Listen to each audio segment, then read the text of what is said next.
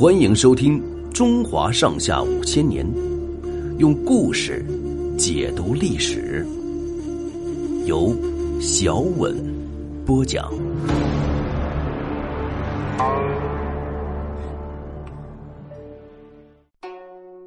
白居易进长安。唐宪宗即位以后，对政治进行了一些改革。任用了一些像李绛那样的正直的大臣当宰相，但是他仍旧宠信宦官，他想讨伐藩镇，用一个宦官头子做统帅，这件事儿引起了一些大臣的反对。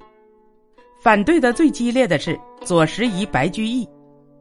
白居易是唐代著名诗人，下归人，他擅长作诗的名气很早就传开了。白居易自小聪明。生下来刚六七个月，就能辨认“知”和“无”两个字，五六岁就开始学写诗。大概在他十五六岁那年，他父亲白季庚在徐州做官，让他到京城长安去见世面，结交名人。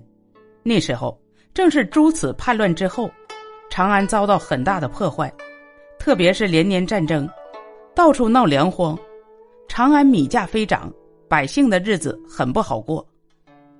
当时，长安有一个文学家顾况，很有点才气，但是脾气高傲，遇到后生晚辈，常常倚老卖老。白居易听到顾况的名气，带了自己的诗稿到顾况家去请教。顾况听说白居易也是个官家子弟，不好不接待。白居易拜见了顾况，送上了名帖和诗卷。顾况瞅了瞅这个小伙子，又看了看名帖。看到“居易”两个字，皱起眉头打趣说：“近来长安米价很贵，只怕居住很不容易呢。”白居易被顾况莫名其妙的数落了几句，也不在意，恭恭敬敬的站在旁边请求指教。顾况拿起诗卷，随手翻着翻着，他的手忽然停了下来，眼睛盯着诗卷，轻轻的吟诵起来。离离原上草，一岁一枯荣。野火烧不尽，春风吹又生。顾况读到这里，脸上显露出兴奋的神色，马上站起来，紧紧拉住白居易的手，热情地说：“能够写出这样的好诗，住在长安也不难了。刚才跟您开个玩笑，您可别见怪。”打这次见面以后。顾况十分欣赏白居易的诗才，逢人就夸说白家的孩子怎么了不起，一传十，十传百，白居易也就在长安出了名。不到几年，他考取了进士。唐宪宗听说他的名气，马上提拔他做翰林学士，后来又派他担任左拾遗。白居易可不是那种争名求利、向上级阿谀奉承的官僚，他一面不断的。创作新的诗歌，揭露当时社会上的一些不良现象，一面在宪宗面前多次直谏，特别是反对让宦官掌握兵权。这一回，白居易反对宪宗封宦官做统帅，惹得宪宗很气恼。他跟宰相李绛说：“白居易这小子，是我把他提拔上来的，怎么对我这样不敬？我实在忍耐不住了。”李绛说。白居易敢在陛下面前直谏，不怕杀头，正说明他对国家的忠心。如果办他的罪，只怕以后没人敢说真话了。唐宪宗勉强接受李绛的意见，暂时没有把白居易撤职，但是过了没有多少天，终于把他左拾遗的职务撤掉，改派别的官职。白居易写了许多诗，其中有不少是反映现实的。像《秦中吟》和《新乐府》，在这些诗篇中，有的揭露了宦官仗势欺压百姓的罪恶，有的讽刺官僚们穷奢极侈的豪华生活，有的反映了劳动人民的痛苦遭遇。他的诗歌通俗好懂，受到当时广大人民的欢迎，街头巷尾到处传颂着白居易的诗篇。据说，他写完一首诗。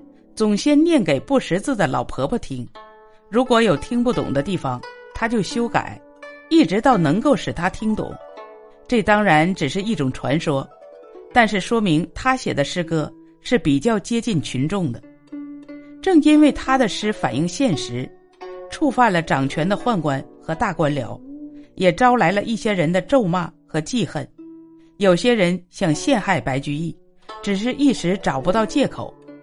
过了几年，白居易在太子的东宫里做大夫。有一次，宰相武元衡被人派刺客暗杀了。这次暗杀有复杂的政治背景，朝廷的官僚谁也不想开口，只有白居易站了出来，首先向宪宗上了奏章，要求通缉凶手。宦官和官僚抓住了这个机会，说白居易不是谏官，不该对朝廷大事乱主张，狠狠的告了一状。接着，又有一批一向讨厌白居易的官员，乱哄哄造谣污蔑，向白居易泼污水。有人说白居易的母亲是看花掉在井里淹死的，白居易居然还写过赏花心景的诗，那不是大不孝吗？经过这样罗织罪名，谁也没法给白居易辩护，白居易终于被降职到江州去当司马了。白居易无辜受到贬谪，到了江州之后，心情十分抑郁。有一天晚上，他在江州的盆浦口送客人。听到江上传来一阵哀怨的琵琶声，叫人一打听，原来是一个漂泊江湖的老年歌女弹的。白居易见了那歌女，又听她诉说她的可悲身世，十分同情，再联想到自己的遭遇，引起满腔心事。回来以后，写下了著名的叙事长诗《琵琶行》。诗中说：“我闻琵琶已叹息，又闻此语重唧唧。”同是天涯沦落人，相逢何必曾相识。后来，白居易又几次回到京城，做过几任朝廷大官，但是当时的朝政十分混乱，像白居易这样正直的人是不可能有什么作为的。他把他全部精力倾注到诗歌创作中去，他的一生一共写了两千八百多首诗，成为我国文学宝库里的。一份十分珍贵的遗产。本集播讲完毕，欢迎订阅收听，下集精彩继续。